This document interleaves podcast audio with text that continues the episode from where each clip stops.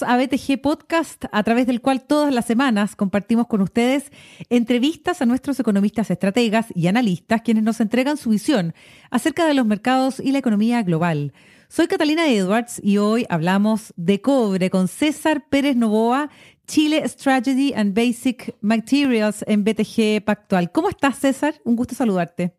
Igualmente. Muchas gracias por, por, la, por la llamada y la entrevista. Muy bien, César, queremos saber sobre el cobre. El cobre ha retomado su tendencia al alza.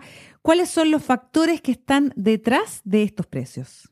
Sí, en efecto. El, cobre se sostiene a niveles cercanos a los 3 dólares la libra, lo cual responde parcialmente o, principalmente, diría, a cuatro factores. Eh, primero, un dólar más débil. Segundo, una caída de 46% en los inventarios eh, mundiales. Eh, tercero, eh, fuertes importaciones de, blister y, cátodo hacia China. Y cuarto, una recuperación en la, en la manufactura dentro de este mismo país, pero ahora acompañada por Japón y Europa.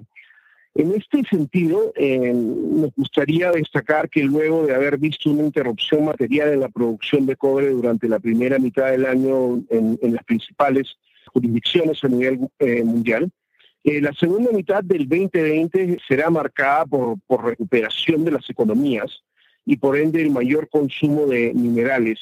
Inclusive creemos que la peor parte del consumo de cobre dentro de los, de los principales consumidores como Europa, Asia y Norteamérica se dio en la primera mitad, inclusive eh, en un esfuerzo por, por sacar a sus economías de la recesión. Los gobiernos han emitido paquetes de estímulos sin precedentes destinados a fomentar empleo, eh, consumo e inversión, y en algunos casos eh, dirigidos a industrias intensas en uso de cobre.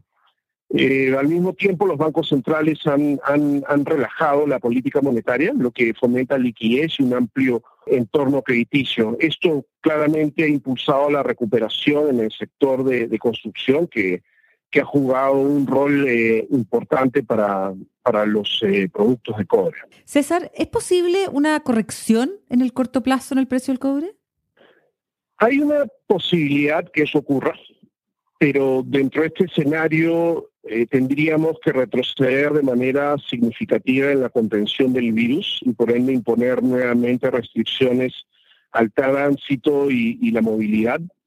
Con el avance de la investigación a nivel mundial y una serie de vacunas listas para salir al mercado por un número importante de, farmacéuticas, vemos una baja probabilidad eh, eh, de ver un desplome importante como el que observamos en, marzo, ¿no?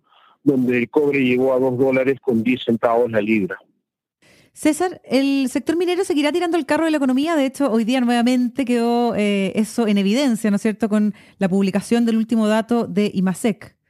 Sí, a ver, eh, eh, sin duda, el, sector minero ha ayudado al país y su economía, y en este contexto la, producción de cobre se mantendría en, 5.7 millones de toneladas para, para este año. Esperamos que, continúe siendo un impulsor económico para Chile, inclusive directa e indirectamente recibir eh, eh, inversión a la industria eh, directamente en minería o en infraestructura o, infraestructura asociada para desarrollar los proyectos mineros. Entonces, claramente va a seguir siendo un, un actor importante en el desarrollo de, Chile.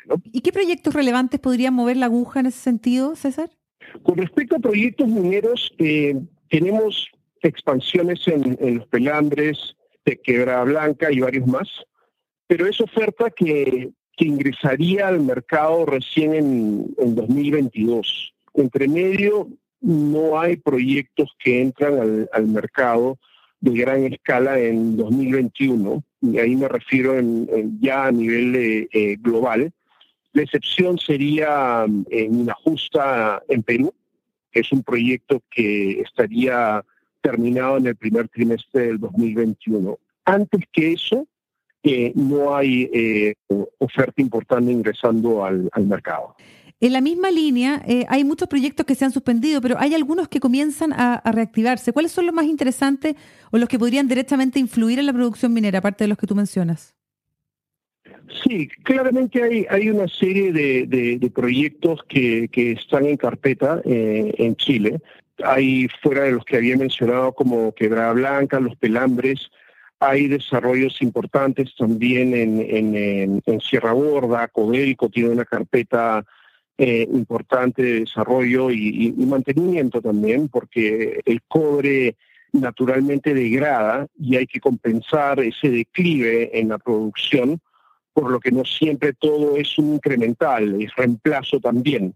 Y lo importante que destacar acá es que dentro del perfil que tiene Chile, digamos que, que mantenga una tasa operacional o una producción de 5.7 millones de toneladas, probablemente con algunos proyectos de, de, expansión, restándole el declive o la, la, degradación de mineral, probablemente pueda estar en una producción en, en, torno a los 6,2, 6,4 eh, millones de toneladas en los próximos 5 a 10 años. Esa es la parte importante que, que destacar.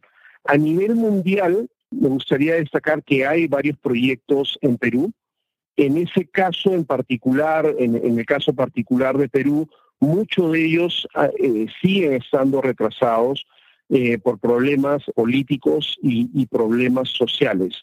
Entonces, hay algo ahí que podría eh, definitivamente impactar y, generar déficits a partir del 2023. Estamos con César Pérez Novoa, Chile Strategy and Basic Materials de BTG Pactual. Y quería saber, César, en tu visión, hoy día muchos se preguntan si es sostenible para el próximo año 2021 pensar en un cobre sobre las 3 dólares la libra como eh, se transa hoy día. ¿Cómo afectaría al metal rojo hoy día el escenario internacional? ¿No, es cierto? Eh, considerando que tenemos elecciones presidenciales en Estados Unidos que están súper apretadas y también la escalada de la tensión entre China y Estados Unidos? Sí, esa es una muy buena pregunta. Quedan eh, prácticamente dos meses para, para, las elecciones en Estados Unidos y seguramente vamos a ver a Trump atacando a, China y eso podría ejercer volatilidad en el precio de los commodities y por ende el cobre.